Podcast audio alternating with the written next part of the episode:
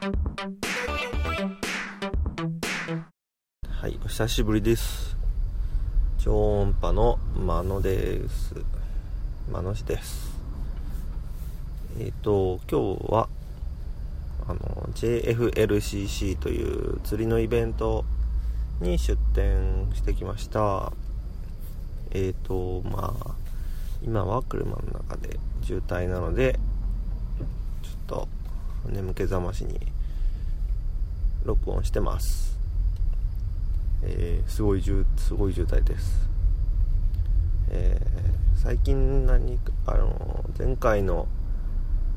録音録音から何をしていたかというとえ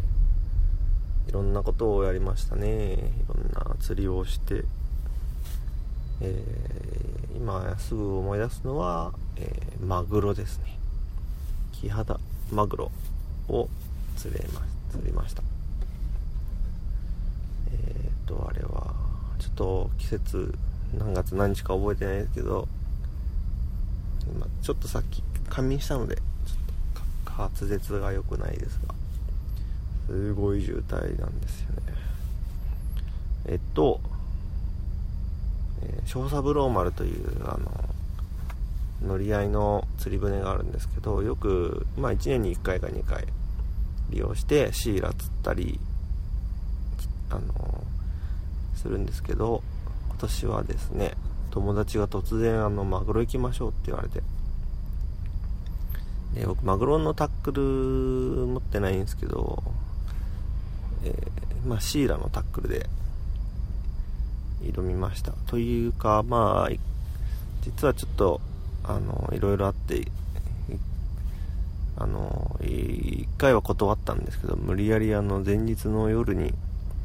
勢いで、えー、決めちゃったので夜10時くらいに決めて次の朝4時に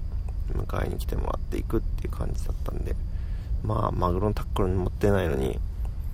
準備も全然できなできずにあの自分が持ってたのはシイラのタックル。えー、たまにシイラに行く時に使うやつでまああのミディアムミディアムって書いてあるやつ。M MH かミディアムヘビーって書いてあるやつで。で、まあ、結構安物でで LINE もですね去年巻いて使ってないやつ。P あの、えー、P2 号。でリーダーがですねえっ、ー、と確か40ポンドとかしかなかったんで。でマグロもエビングっていう初めて聞くような釣り方するんですけど、まあ、餌ではなくてワームみたいのをつけてなんかね 200g くらいのメタルジグを、えー、縛ってそこから、えー、1 m くらいのリーダー出してそこにとそこにちっちゃいねはエビング専用のワームをつけてえ沈めて 50m くらい沈めて釣る釣りなんですけどそんなの持ってないし前日釣りぐらい24時間オープンの釣りぐらい行ったら休みで、まあ、持ってないんでただ一緒に行く同行者がなんかあのエビングってもともとバス釣りのワームの釣りから生まれたって言ってバス釣り用のワームでも大丈夫じゃないですかねって言ってたんでまあそれっぽいワームを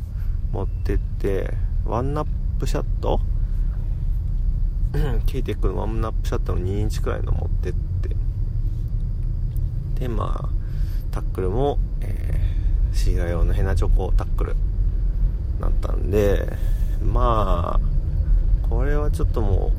う行くって言っちゃったからしょうがないけど確実にこれで釣れたら大変だし乗り合い船だし怒られちゃうんじゃないかなっていう。怒られるっていうのはなんかその乗り合い船ってあのマグロとか釣れるとあのみんなあの他に釣ってる人は釣りをやめなきゃいけないんでそれあの人が誰か釣れるとずっと待ってなきゃいけないんですよね。釣れるまで。聞いた話があって昔。あのマグロ釣りに行ってあの魚かかってあの40分とかあのファイトしたらしいんですけどでかかったんで。で上がってきたらサメ。もうこれみんなあの一緒に乗ってる他の釣りの方ずーっと待って応援してたのに芸道かよっていう感じでこれですねあの小三郎丸は確か1日9800 1回9800円なんですよ1人釣り。でみんなお金かけて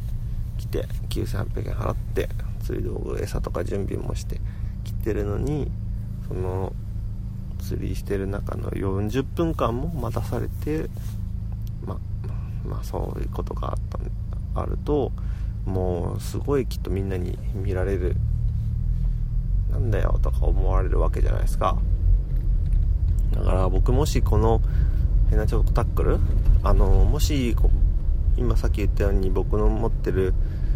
竿の、まあ、マグロ用釣るには細いし糸も P2 号。これはあの本来であればなんかね何号つあの6号？じゃないといけないし、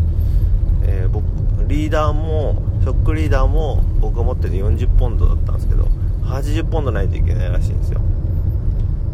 だからもうこれ釣れたらやばいっすね。も、まあ、まあそんなマグロなんてね相模湾のマグロなんて日本一難しいって言われてる釣りなんで、まあ、釣れないとは思う釣れたらやばいけどまあどうせ釣れないだろう。でも友達にも行くって言っちゃったし行きましょうってことででえー、まあ案の定あのー、こうまあ集合してお金払って船に乗って準備するんですけどまああの船長とかがこうみんなのタックルをチェックするんですけどちょっと世間話もしながらビングってどうなんですかねとかいろいろ話しててで僕のタックルを見てうわ糸細とか思われてちゃったかみたいであとねあのマーカー？P ラインがにマーカーがついてないんですよね。マーカーってのはえっ、ー、と P ラインの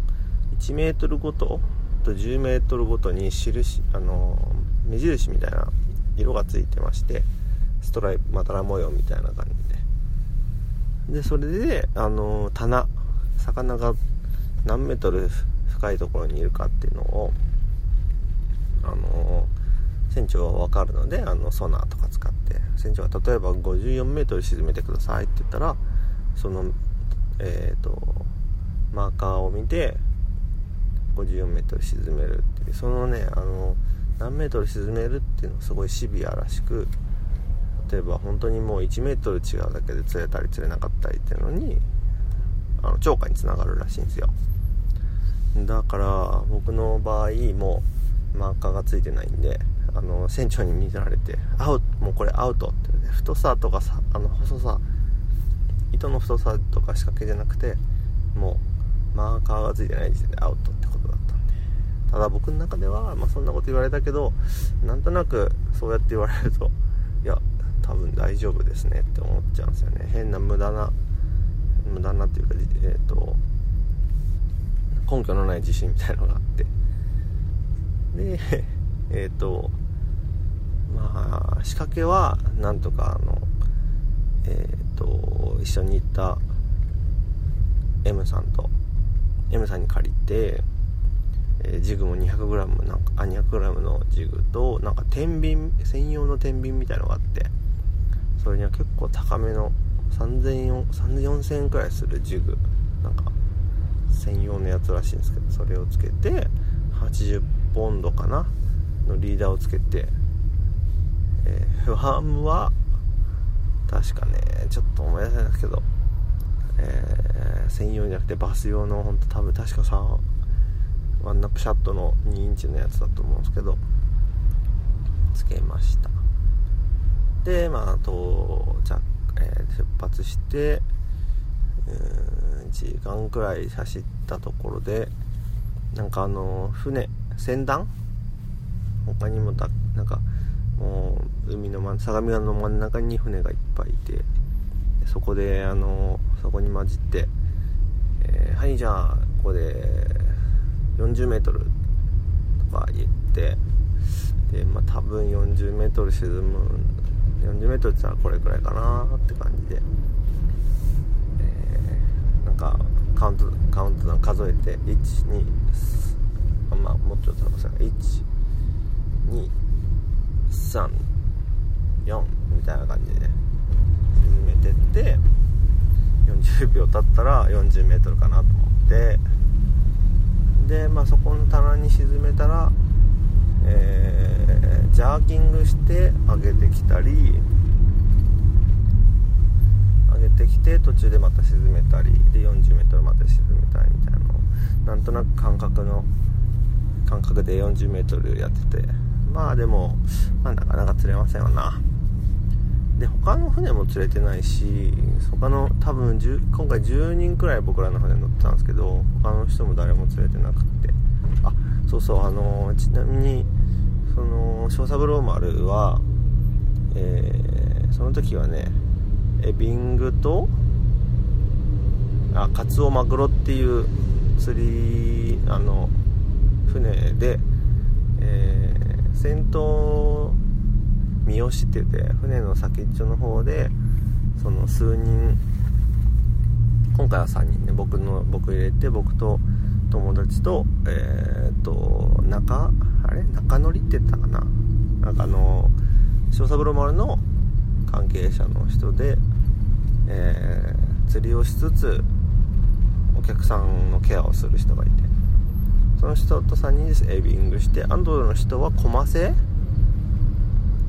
を使って電動リールですそれも結構学校つい電動リールとコマ製の網かオキアミのカゴに網、えー、オキアミ詰めてそこから1本だけ針を出してそこにエビを1匹つけて釣ってあのしゃくるっていうやつでだからね結構みんなシャーって沈めてでもあのしゃくってで終わったら電動リールでグイーンって上げるんですけど、まあ、僕な僕らはもうリールでスピニングリールとかでだったんで沈めてわったら、ま、めちゃくちゃ速いハイスピードで巻き上げるっていうアナログな感じでした。で、まあ、さっき言ったように、えー、エビングの人は3人。一応ねあのエビングだけじゃなくて、えー、友達とその人はあのねなキャスティングでも釣りたいって言って、まあ、沈めて釣るんじゃなくて例えばマグロがボイルしてたらそこにペンシルとかトッパポッパーとかあの投げて釣りたいっていうのもあってそのタックルも用意してましたね。で僕ら3人後ろに67人のそのオキアミでやってる人たちがいました。でえー、っと最初に誰か釣れたのがカツオかな？そうそうそのね船団の中で行ってたんですけど全然誰も釣れてないんですよね。で船長が1回抜けてそこから全然もう全く関係ないところに走ってって、ね、そこから20分くらい走ってそこでやったんですけどそこもね結局ダメだったんですよね。で1時間くらいやって誰も釣れなくってで結局船団に戻って船団もねすごかったですよ本当に。もうみんなよくぶつかんねえなって思うくらい。あのね34030くらいかな。30って。大きなねあの乗り合い船が。みんなあの僕らには見えないんですけど船長から見えるマグロの群れカツオの群れとかに追っかけてるんですよね。海のど真ん中で。不思議な光景ですよあれは。で、えー、まあ戻るとなんかねちょいちょい釣れてるっぽかったんですよね。実際に竿曲がってファイトしてる人がいてでキメジマグロが姫路だからちょっと小さめのキハダマグロですね釣れて今回ターゲット。連れてたりとか。そしたらねもう突然あのー、1人うちの船の中で釣ってなんかね2連チャンみたいな感じで。もう多分群れに向か群れがいてそこの群れに向かって船長からの指示で指示通りにやって1人連れて2人連れてってなってまた連れてってカツオも釣れたりでだんだんだんだん釣れるようになってうわ羨ましいなと思って。で僕はずっと実は釣れても欲しいけど釣れて欲しくないっていうさっき言ったサメのね 10km 以上先 400m の渋滞が発生しています。渋滞です。5分ほどかかります。もうずっと渋滞です今。でまあ本当は釣れて釣りたいけど釣れたら困ると思ってビクビクしながらやってたんですよね。でまあ実を言うとワームもやっぱりダメでその中乗りのえっ、ー、とああ田中さんだったかな名前後で最後聞いたんですけどね。田中さんがすごい優しい人でエビングの釣り方を教えてくれたりあ渋滞がなくなったぞ。いろいろ教えてくれたんですけど結局ね僕らが 使ってるワームそれじゃダメですよみたいな感じで、ね、これですよっつってあの台湾のねエビング専用のワーム。これがいいですよ。さらにこの色がいいですよってケイムラカラーとかいうね。なんかあの透明なんですけど無色透明なんですけど水の中に入れると紫色っぽくなるやつがあってなんかもう栗ちょっとキモいクリオネみたいな感じのやつなんですけど。でありがとうございますって。でそれ付け方も分かんなかったんですけど。なんかね僕はあのよく誤解とかをつけるみたいな感じであの頭からグサッて刺して胴の辺りから針先を出すってちょっとねやってたんですけど実は違うらしく頭にちょんがけでよかったんですよね。でこのねルアーのワームの素材も硬くてちょっと頭に通すの大変なんですけどまあ不格好ではあったんですけどそれでやってで針も実は友達が用意してくれたのじゃなくってあの小三郎丸の、えー、船待つところで売ってたなんかねリーダーの80ポンドのリーダーの先に針がついてるだけっていう 1m くらいのリーダーに。っていうねちょっとちょっと高いなこれと思ったんですけどそれ買ってそれに変えたんですよね途中から。なんとなくなんかはい。そしたらですねなんとですね僕かけちゃってですね。でその時は何がいつもと違今まで違ったかっていうとその 50m さ沈めてくださいって 50m ですって船長言われてであのなんかいつもよりさっきのカウントダウン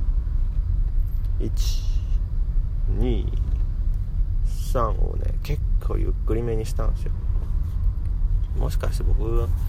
さっきから数えてるやり方をあの間違ってるんじゃないかと思って。めちゃくちゃゆっくり 50, 50カウントしてでそっからゆっくりこうあ 50m 沈めてで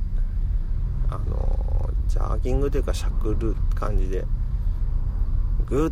て上げてゆっくり巻いてグッて巻いて上げて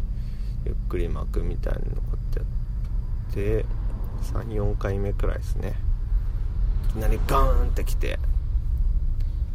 これちょっとマジでと思ったんですけどもうそこから一気にグイーンビビビビもうあのなんですかドラッグがめっちゃ出て一気に突っ走ってこれマグロだなと思ってやべ釣れちゃったよと思って。でヒットヒットって言って言って船長が。中中野さんの人が。あ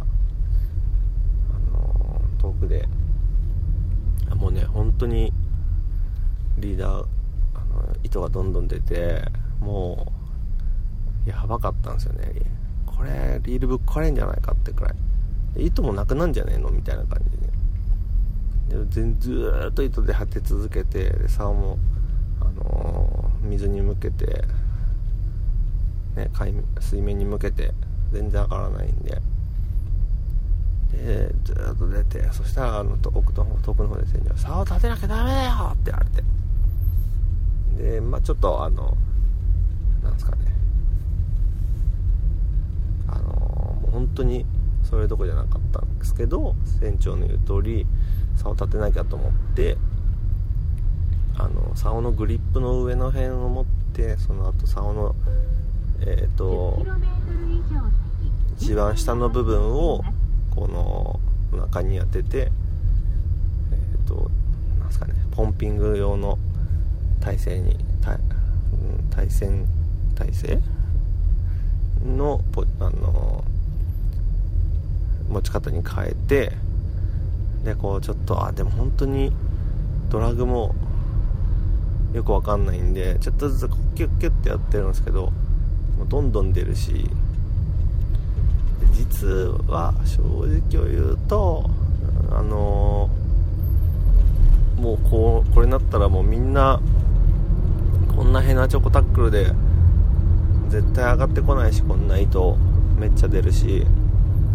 上がもうみんなに迷惑かけちゃうから切れてくれってちょっと思ってたんですよね心の中で。ドラッグの締めすぎとか弱すぎたりでただ全然切れないし。であの全然上がってこないんですけどこう中則さんが後ろで支えてくれてそれであのあのだんだんこう一応ポンピングするんですけど糸もギュービーって出て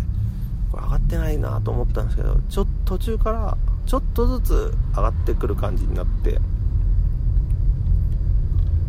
あでどんどんどんどん上がってくるようになってめちゃくちゃ重いんですけど。もうめっちゃ踏ん張って。で中野さんが「あこれもう大丈夫ですよ。あの顔マグロ上向いてますから」って言って。でもうやっぱり多分見てないですけど怖くて。もうみんな糸巻き上げてて僕一人のためにみんな待っててくれるんですよ。うわーと思って。で上がってくるてるからもう必死で。全然糸切れないし全然マグロ逃げないし。いやもうこのもうねなんすかね釣りこれね残念なんですけどもう全然嬉しくなくてもう怖さしかなくってあのそのさっきのサメのエピソードの怖い怖い話じゃないですけどそれを思い出してもう他の釣り人からどう思われてるかどう見られてるかが怖くてずっ一切もう他の人の状態確かめる勇気がなかったですね。ずっとひたすら巻くしかなくって。でだんだんだんだんこう足もプルプル震えてきて。で目まあまあ船も揺れてたんでとにかく踏ん張ってとにかくこの細いし細い竿と糸。あとリールもねぜなんかもう4000番かな？台湾の安いやつで。もうねあそう糸もねさっきビューってなった時にねもうめちゃくちゃ熱くなってて。もう燃えるんじゃない？誰か水をかけてほしいなっていう発想はあったんですけどなんか頼む勇気もなく。もうただただみんなにこうすごい目で見られてるんじゃないかって思いながら怖い思いをしながらただただ早く巻き上げるっていう。でだんだんだんだん上がってきてでたまにこう一回走るんですけどもうなんか本当に上に向かって泳いでるみたいでどんどんどんどん上がってきてでも体も限界ででようやくこう見えてきてなんかそしたらあのマグロでしたね。キメキハダマグロの、えー、11キロ。見事にこう釣れまして。で僕はあの釣り上が釣り上がって船の中にそのマグロが入った瞬間に「あのありがとうございます。すいません」って大きい声で「すいません」船長にも「すいません。こんなになっちゃった後ですいません」みたいな感じで多分言ってもうねみんなに申し訳ない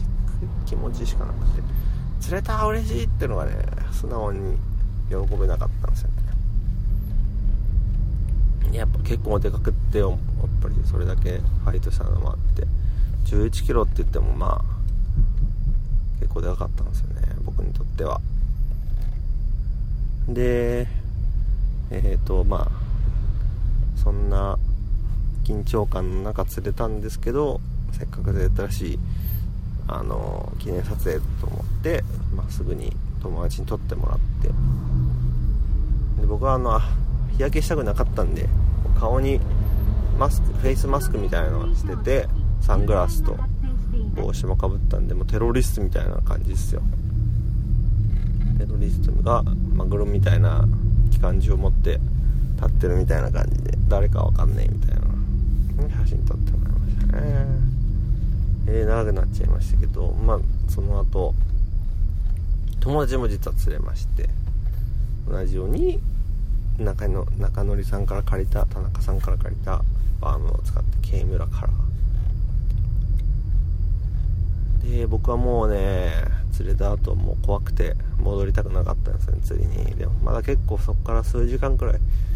てで波も強いし風も強いしもう本当に疲れました。もう本当に体も動かないです。しもう大変でしたね。でマグロは、えー、ちゃんと血抜きも血抜きもしてえー、陸に上がってからその船着き場っていうか民宿宿みたいななんです休憩場所みたいなところでおじさんが、えー、頭と尻尾を取ってくれてで2枚に3枚2枚に3枚下ろしてくれて。でそれを冷蔵クーラーボックスに入れて持ち帰ってまあそこから大変でしたね。また。で家に帰ったらもう全身筋肉痛で足がねだんだんこうすごい歩くのが辛いくらい痛くなってきて。でマグロマグロであのさばくのに本当に半日くらいかかったと思います。なんとなくそんな感じ。で刺身にサクって言ってあの寿司屋で出すマグロのネタみたいのを切る前の状態。上から見ると長方形で断面がそのねマグロの刺身あの寿司のみたいな形で。これをね作って。で、まあ、あとはあのねなんかあのアニサキスっていうね食事行中も気をつけたかったんでなんかねいるかもしれないって話だったんでようチェックしたんですけどまあ僕全然いなかったんで。でまあそっなんかあと刺身マグロの刺身は23日目がいい美味しいらしいって言って。で最初は柔らかか柔らかいんですけどだんだんだんだんこう美味しくなっていくっていうので硬くなっていくっていうのを言ってたんですけどまあ頑張ったしちょっと食べたいなと思って。最初は何で食べたのかな？何でどう調理して食べたかちょっと思い出せないですけど。えー、美味しかったですね。刺身にして食べたのかな？食べてあと手巻き寿司がね一番美味しかった。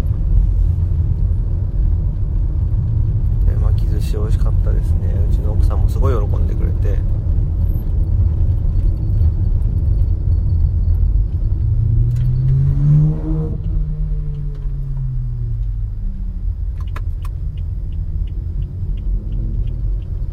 道の駅行ってみたいです。あ一言。えっ、ー、とね。おお忘れた。録音中でしたね。でそうそうそう。あのなんかたたきみたいなもの作ったら美味しかったですね。はい。あちょっとねもうめちゃくちゃ渋滞はちょっと抜けたんですけど長いこと喋っちゃいましたね。ああまあ今日あとあの最初に話した今日今日のイベント出てたイベント。JFLCC っていうイベントにさっきまで出てたんですけど今回はあの超音波は、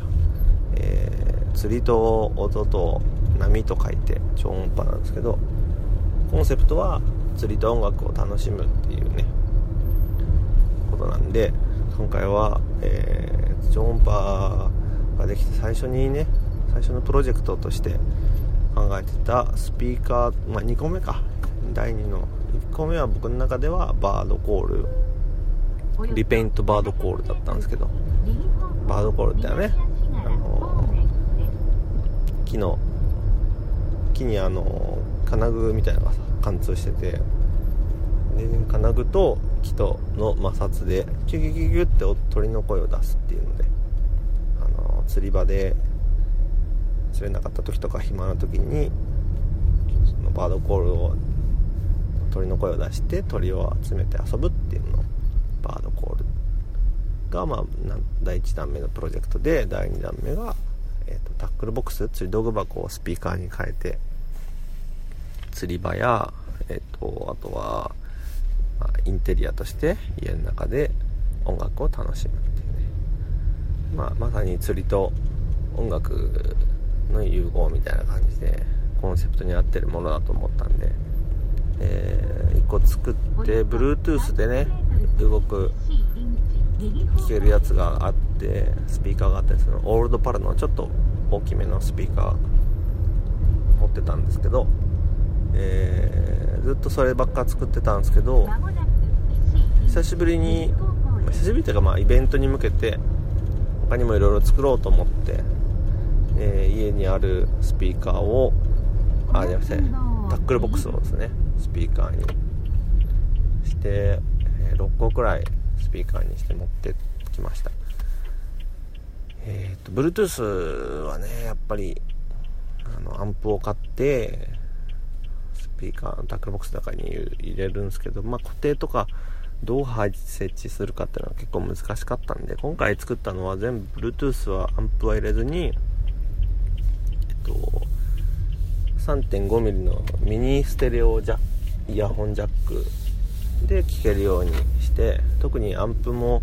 入れずにもう本当にそのスピーカーの容量というかスピーカーのその音のスピーカーが出せる許容範囲の音しか出ないっていうのとあとちょっとあのボリュームもちょっと調整できるみたいな。で、えー、なんだっけな。A カーブ。2連。2連 A カーブ、えー、50K とかいうね、えーと、ボリュームみたいのもつけましたボリュームはえっ、といろんな色にしたりとかちょっとえっと青いねオリオリムピックのオリムの可愛いタックルボックスがあってそれに赤いねボリュームのつまみをつけたりして結構可愛い感じになって。あとは僕が行ってる秋葉原のそのえっと何でしたっけそのまあ電気パーツ電子パーツ屋さんはが持ってる売ってるつまみいろんな種類があってちょっとアンティーク調のやつを買ったりしてそれをつけてました。でまあ Bluetooth Bluetooth もついてないし、えー、あまあ、お客さんから、まあ、大体知り合いからの意見でやっぱり Bluetooth つけなきゃとかでやっぱ音の大好き音楽系の大好きな人とかにの意見だとアンプついてないの？って言われてそれじゃただのラジカセじゃんただのスピーカーじゃんってなってなっちゃったんですよね。意見をもらってみんなから優しいんですよねみんな。まああのならそうですよねって言って。で結局1個も売れなかったです。ただあの一緒に持ってった、えー、バードコール。7個持ってって6個？6個売れましたね。んかはい。なんとですね1個目をあの HPL っていうハンドメイドルアー1個1個大体9000円とか1万円とかするルアーを作っていてそれをですね毎回100個作って必ず完売するっていうねイベントで。イベントに出ると必ずイベントあのもうすぐ完売。でお客さんも最近はもうちょっとルール上ダメあの禁止されてますけど本当に前日から並んで iPhone みんなね新しいやつみたいな並んでまで買う人がいてすごいっすよね。でその安藤さんがですね僕のバードコールを買ってくれたんですよね。はい、すげえ嬉しいと思って。でイベント始まって安藤さん買ってくれてその後来たお客さんが安藤さんのお客さんです多分このバードコールに興味を持ってこれ実は安藤さん1個買ってくれたんですよっていう禁断のマジックワードを言ったら「えー、そうなの?」って言って「えー、どれ買ったんですか?」って言って「いやもうその色はないんですけど」って言ったら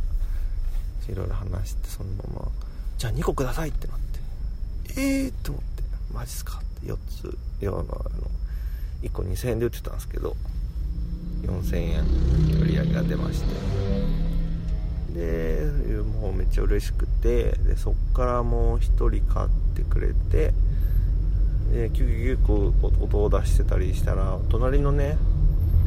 僕の結構仲のいいルアービルダーさんでアウチさんっていうんですけどアウチルアーっていうもうモノジョンジョンっていう超釣れるルアーを作ってる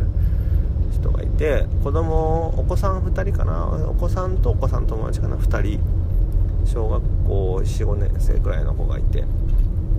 結構バードコールで遊んでくれてでまあこんだけ遊んでくれるしということであとまあ2000円だったんですけど中学生は1個1000円ですってことで半額になりますって言ったら1個買ってくれて嬉しかったですね。でそれもずっと遊んでくれるしでその後も何人かお客さん来てで7個持ってって6個売れましたね。まあスピーカーはまあいろんな意見があって面白いってみんな言ってくれますけど1個も売れず、えー、はい。まあ、うん、バードコールだけ。結構前に作ったやつだったんですけどね。いや持っててよかったなと思って、はまあ一応交通費くらいにはなったかな。まあやっぱでもね今回は結構こじんまりした小規模なイベントで出店者もうんと20組くらい？車でね今回は駐車場でやってたんでいつもは屋内とかなんですけど初めて多分屋外であの東山湖ってさっき言った HPL の安藤さんが働いてるところの釣り堀の駐車場なんですけどまあいい天気も良くて暑くてねえっ、ー、とジャンクフードさんとかは焼きそば作ったりフランクフルトを作って盛り上げてくれてたし、えー、トップブリッジさんトップリッジ？ちょっとごめんなさい。トップリッジかトップブリッジさんっていうメーカーさんブランドさんもすごいあの盛り上があのなんか大人気のルアーを抽選で売ってたみたいで560人くらいお客さん100人いったのかな？抽選会やって。わすげえファンが多いんだなと思って、まあ、安藤さんは相変わらず開店前からスタート前からお客さんいっぱい並んでまたいつも通り100個持ってきて100個売りさばくっていう。すごいね。ああそんなすごい人に僕のバードコールを買ってもらって嬉しかったですよ。そうですね。本当はもう前回のラジオから随分いろんなことがあって本当に人生を変えるようなこといっぱいあったんです人生を変えるのはね出来事もあってね本当はいっぱい話したいんですけどなんかいつも後回しになって今日久しぶりの斜め左？はいこれかな。久しぶりに撮影あの録音できました。えー、一人で喋ってるんでちょっとあんま面白くないかもしれないんですけどだんだんだんだんこうねいつかゲスト呼んだりおなんか作曲とかねしてこのオープニングテーマみたいななんか入れたりとかね。あでそうですね。9月30日今日が、えっと、9月23日なんで来週の日曜日にまた久しぶりにあの亀山湖で釣り大会亀山ダムか亀山湖かどっちかちょっと正式に名称わかんないですけど、えお友達と釣り大会に参戦します。あそうそうそれでね確か話してるはいたと思うんですけどあ前回なんかあの野池に行くみたいな感じでそこで泊まってたと思うんですけどそのねあの僕が作ってるダブル水車シンキングダブル水車亀山湖自分でねやっぱり作ったルアーで亀山湖で釣りたいっていう思いで行き行き着いた、えー、答えだったんですけど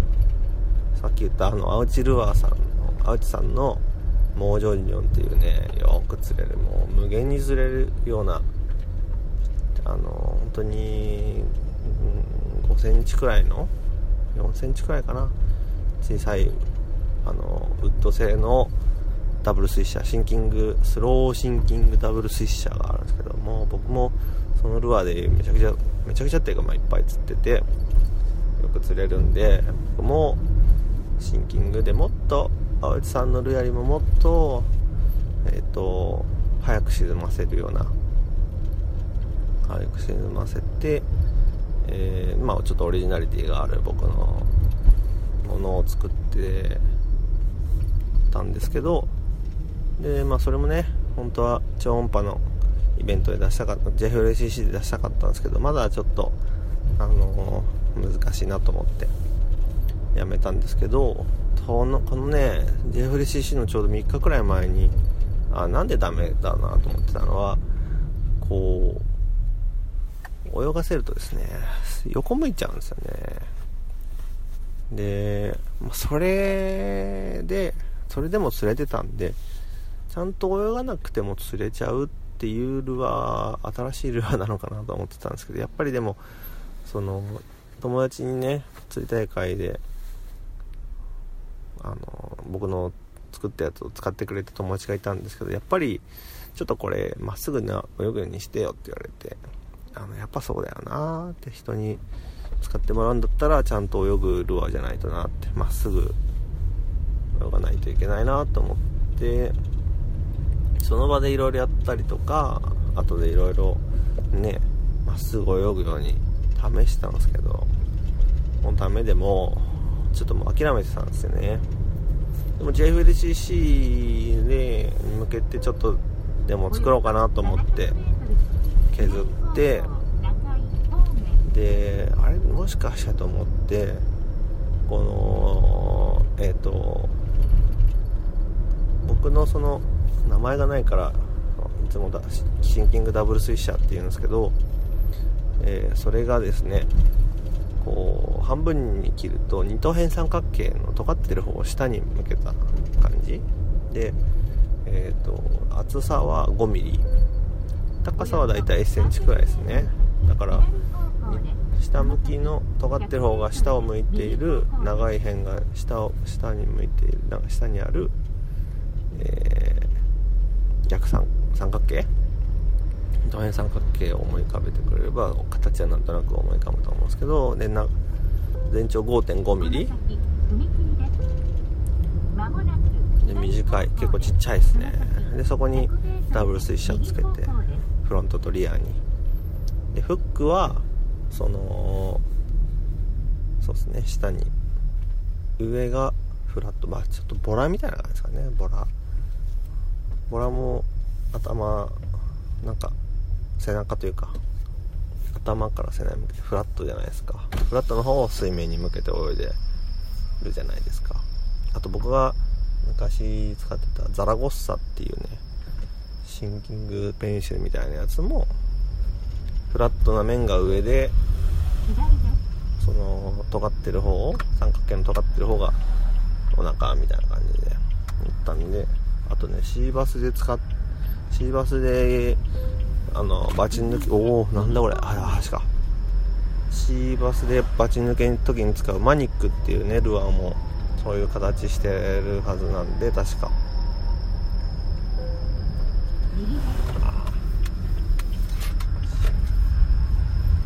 でそういう感じで作ってみたんですよまあ泳がない泳がない。で JVDCC に向けて作って初めてなんとなくですねちょっとフックの位置をそのフラッえっと反対側にしてみようかなと思ってそのフロントフックをその下向きじゃなくて背中のフラットな方につけてフラットな方を下尖ってる方を上。にしてみようかなと思ったらまっすぐ泳いだんですよ。もうねええー、ってなりましたね。ああねそれねちょうどね両あの今やってる朝ドラでなんか商品開発していて流体力学みたいなことを言ってたんですね。よくそういうの全然わかんないですけどなんとなくもしかしてあのなんとなくですけど尖ってる方が重心があって下を向くんじゃないのかなと思ってたんです。よで巻く時はなんで横向くかも全然分かってなくって。で逆今度逆にしたらもうすごい安定してまあお風呂で手スイムテストしただけなんであのー、正解か分かんないですけどもうねまっすぐ泳ぐんですよね。必ず横向かない。でちょっと厚み変えたやつとか作ってみてそれもやったんですけどまっすぐ泳ぐフラットな方を下に向けるとハゼみハゼみたいな感じ？ハゼ。そうそうそうそう。まあいきなりこうあなんか見たことある形だなってなっちゃったんですけどなるほどこういうことかと思って。でそれはそれでまあなんとなくまた形もオリジナリティあるしこのままダブルスイッシャーとしていいかなと。でちゃんと、まあ、あのこの形同じ形で釣れてる実績もあるしまあちょっとあのひっくり返して上と下が逆になりましたが多分このまま釣れるんじゃない？このままちゃんと泳ぐしそのさっき言った友達もから言われた問題もまっすぐ泳ぐしこれで売ってもいいんじゃないかなって思ったんですけどさすがにまあ上下変えたら変えて泳ぐようになったちっちゃなことだったんですけどまあその僕の元々のそれをはんあの尖ってる方が下に向いてる状態が商品だとして、まあ、知ってる人にとってはかなり大きな違いだし、まあ、僕もこ,、ね、これは大きな発見だったし、えー、それを変えてこれで釣れますって言って売る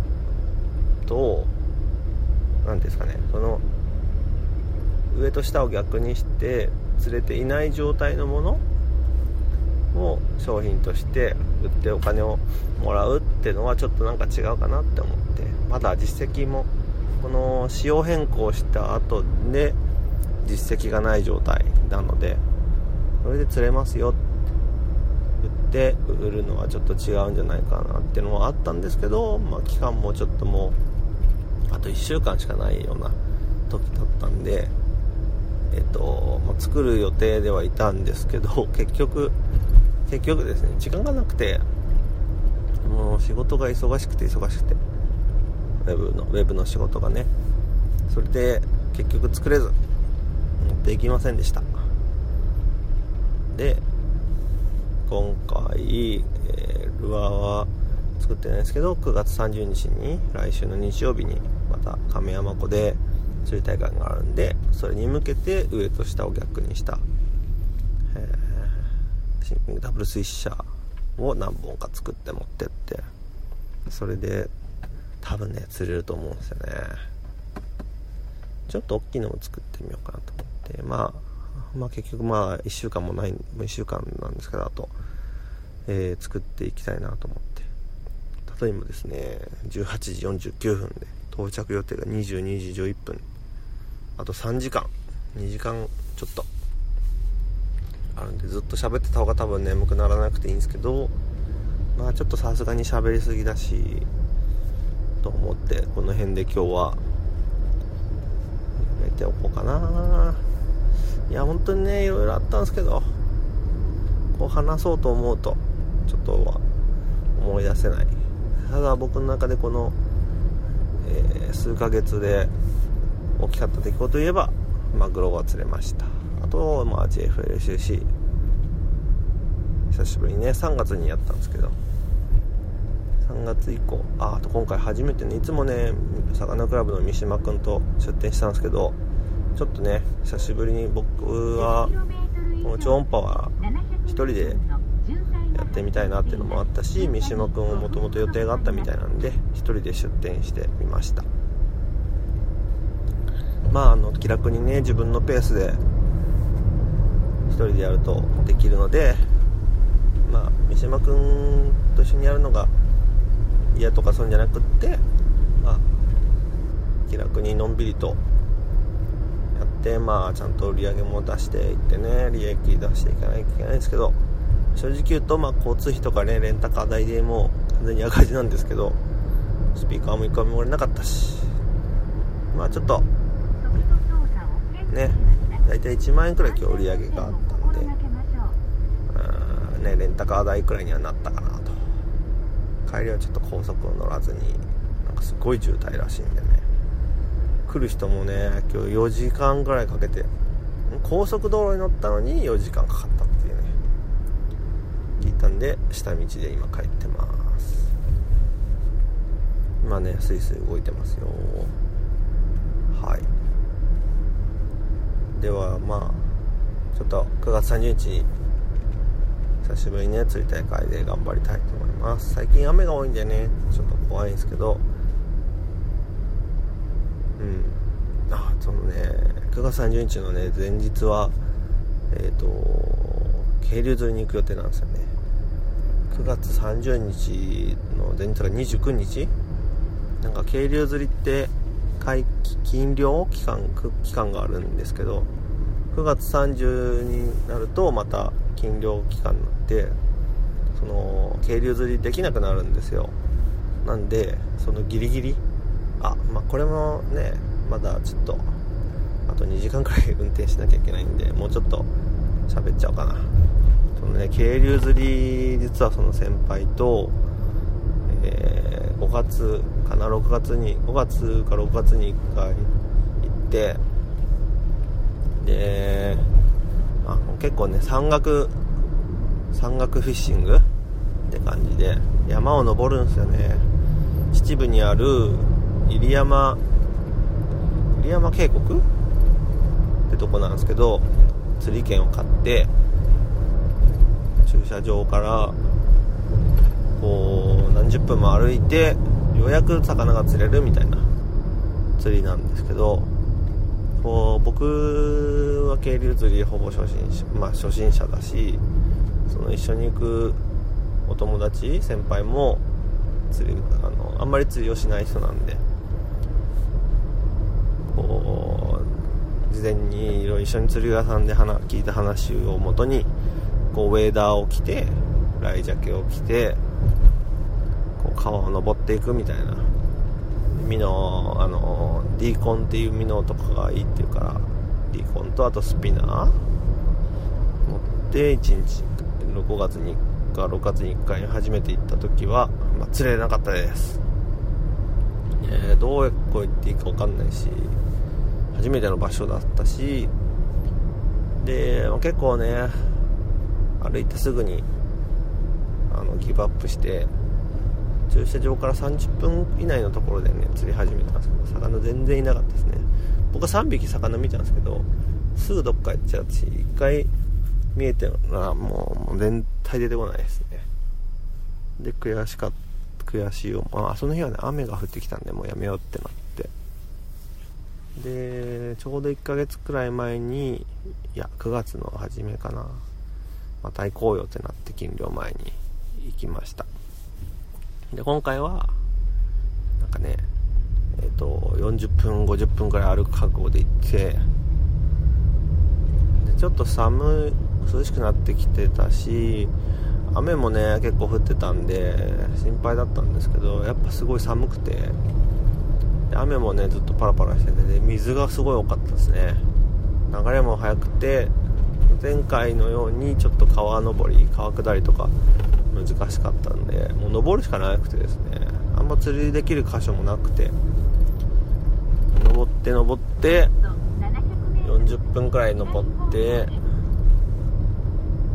もうちょっと僕も先輩も疲れちゃって。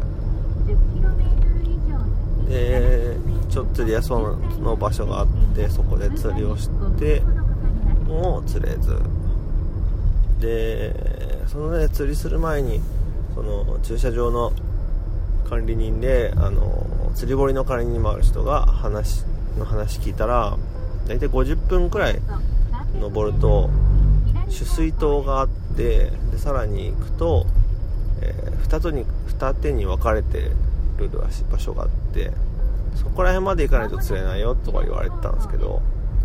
これがね歩いても歩いても全然取水塔も出てこないし